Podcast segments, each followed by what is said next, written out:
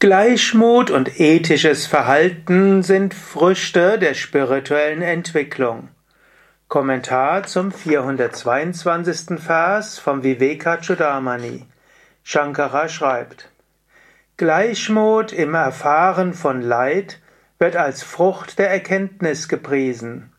Und wie könnte ein Mensch die verabscheuungswürdigen Taten, die er im Zustand der Verblendung begangen hat, noch vollbringen, wenn er die Kraft der Unterscheidung hat.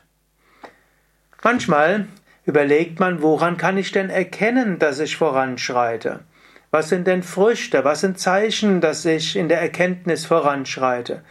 Woran kann ich erkennen, dass es nicht nur intellektuelles Wissen ist, sondern dass es wirklich vollendetes Wissen ist? Jesus sagt ja auch in der Bibel, an den Früchten soll er sie erkennen.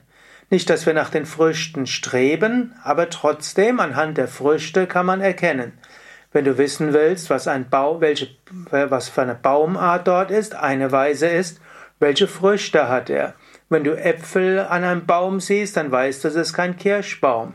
Und wenn du Pfirsiche siehst, weißt du, es ist keine Eiche.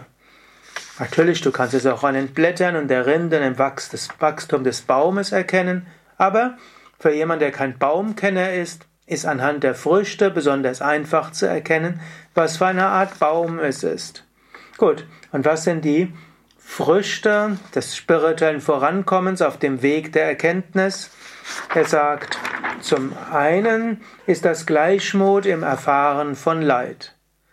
Wenn du also eine Erkrankung hast, wenn du eine Erkältung hast, Kopfweh hast, Knieprobleme, Unfall hattest oder wenn jemand dich schäbig behandelt hattest oder wenn etwas, was du getan hast, schiefgegangen ist, wie gleichmütig bist du?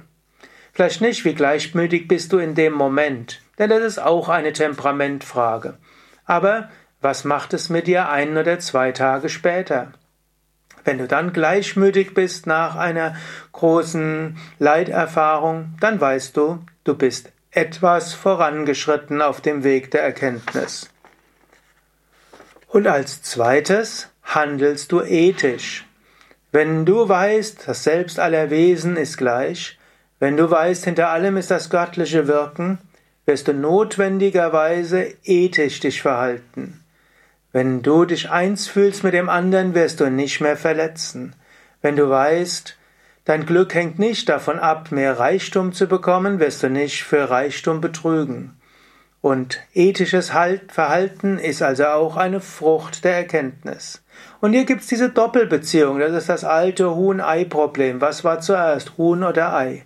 Er hat, Shankara hatte ja vorher gesagt, Gleichmut, praktiziere Gleichmut und das hilft dir auf dem Weg der Meditation und Samadhi führt zur höchsten Erkenntnis. Und er hatte auch gesagt, ethisches Verhalten führt zur Weisheit. So sagt es ja auch Shankaracharya, sagt es auch Patanjali im Yoga Sutra. Wenn du dich unethisch verhältst, dann ist da, mündet das in endlosem Leid und Unwissenheit.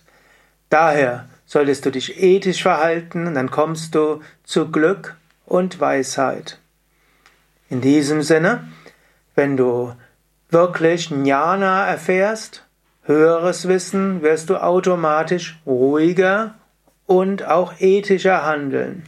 Und zum Zweiten, indem du bewusst an der, am Gleichmut arbeitest und an der Ethik, wird es dir auch leichter fallen, zur höheren Erkenntnis zu kommen. Und so ist das wie ein Engelskreislauf. Beides zusammen führt dich zur Erleuchtung.